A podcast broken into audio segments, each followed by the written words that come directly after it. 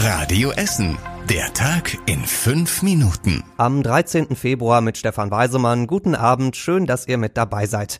An einem Abend, an dem wir schon wieder über eine Drohung sprechen müssen. Denn heute Morgen um kurz nach neun hat jemand am Gericht in Rüttenscheid angerufen und mit einer Bombe gedroht.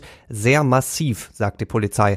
Alle mussten daraufhin aus dem Gericht raus. Rundherum wurde auch alles abgesperrt. Zwei Stunden später dann die Entwarnung. Es gab keine konkrete Gefahr im Gericht. Nachbarn und Mitarbeiter da in Rüttenscheid nehmen das Ganze ziemlich gelassen. Ganz normal, also wir wohnen hier um die Ecke und wir haben das jetzt schon öfter mitgemacht. Also das ist ja jetzt leider ziemlich häufig der Fall.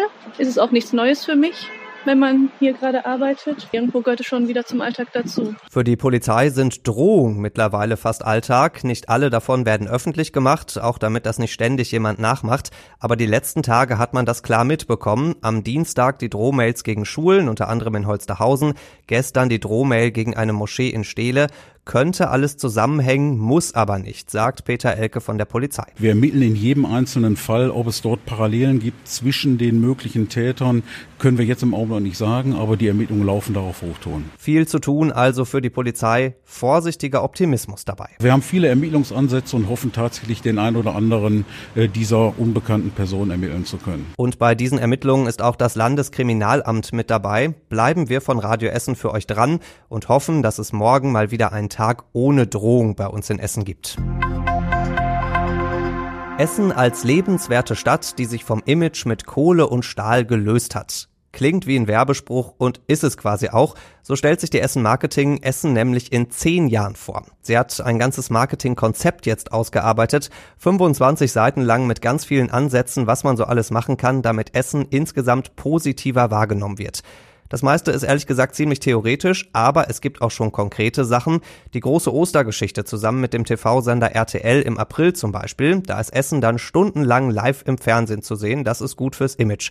Sowas ähnliches soll es in Zukunft öfter geben. Auch Sportevents in der Innenstadt oder Stadtteilen stehen zum Beispiel auf dieser Liste drauf, sagt die Essen Marketing. Außerdem schaltet sie wieder Anzeigen in großen Zeitungen. Gab's schon mal mit Zollverein und dem Volkwang Museum. Als nächstes wird mit dem Domschatz hier bei uns in der Innenstadt geworben. Ob's was gebracht hat, dieses neue Marketingkonzept, können wir dann wohl ganz sicher erst in zehn Jahren sagen. Die Mitarbeiter bei ThyssenKrupp im Westviertel brauchen weiter Nerven aus Stahl. Denn es gibt wieder schlechte Nachrichten. Im letzten Vierteljahr hat ThyssenKrupp einen fetten Verlust gemacht. Mehr als 370 Millionen Euro Minus stehen da unterm Strich.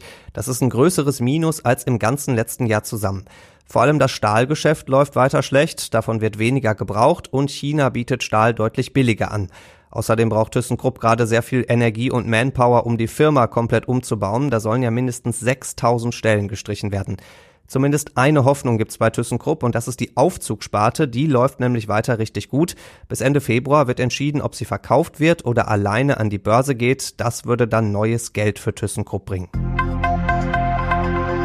Das ist ein absoluter Knaller für die Fans von Rot-Weiß Essen. Seit heute sind die Chancen von RWE auf den Aufstieg sprunghaft angestiegen. Denn sagen wir mal ehrlich, aktuell sind es zwölf Punkte Rückstand auf Rödinghausen. Die stehen auf Platz eins und damit auf dem Aufstiegsplatz. Das wäre ziemlich hart, das zu schaffen. Aber heute hat Rödinghausen gesagt, wir wollen gar nicht aufsteigen. Das Stadion von denen wäre für die dritte Liga nicht groß genug, deswegen müsste Rödinghausen entweder ein neues Stadion bauen oder zum Beispiel nach Bielefeld oder Osnabrück umziehen und beides kommt nicht in Frage, sagen die. Damit ist jetzt quasi der zweite Platz der Aufstiegsplatz, auf dem steht Ferl und die sind nur fünf Punkte vor RWE. Hat RWE heute also vom Sofa aus mal eben sieben Punkte auf den Aufstiegsplatz gut gemacht. Sonntag gibt's das Derby gegen Rot-Weiß Oberhausen, wie immer live bei Radio Essen. Und das war überregional wichtig. Das Coronavirus sorgt weiter für Aufregung, vor allem rund um Wuhan, da wo das Virus ausgebrochen ist, breitet es sich rasend schnell aus. Allein dort gibt's jetzt fast 50.000 bekannte Fälle und dazu kommen wohl auch noch viele Fälle, die noch gar nicht entdeckt wurden. In dem Zusammenhang gibt's heute aber auch eine gute Nachricht aus Deutschland, denn der erste deutsche Coronavirus-Patient durfte heute aus dem Krankenhaus raus. Er ist komplett gesund und nicht ansteckend, sagen die Ärzte. In Deutschland gibt's bisher 16 Fälle des Coronavirus. Und zum Schluss der Blick aufs Wetter. Morgen gibt's viele Wolken über Essen, es bleibt die meiste Zeit aber trocken und so Richtung Nachmittag lockert's dann auch mal ein bisschen auf. Das Ganze bei 9 Grad. Die nächsten Nachrichten aus Essen gibt's bei Radio Essen wieder morgen früh ab 6. Bis dahin wünschen wir euch einen schönen und entspannten Abend. Das war der Tag in fünf Minuten. Diesen und alle weiteren Radio Essen Podcasts findet ihr auf radioessen.de und überall da, wo es Podcasts gibt.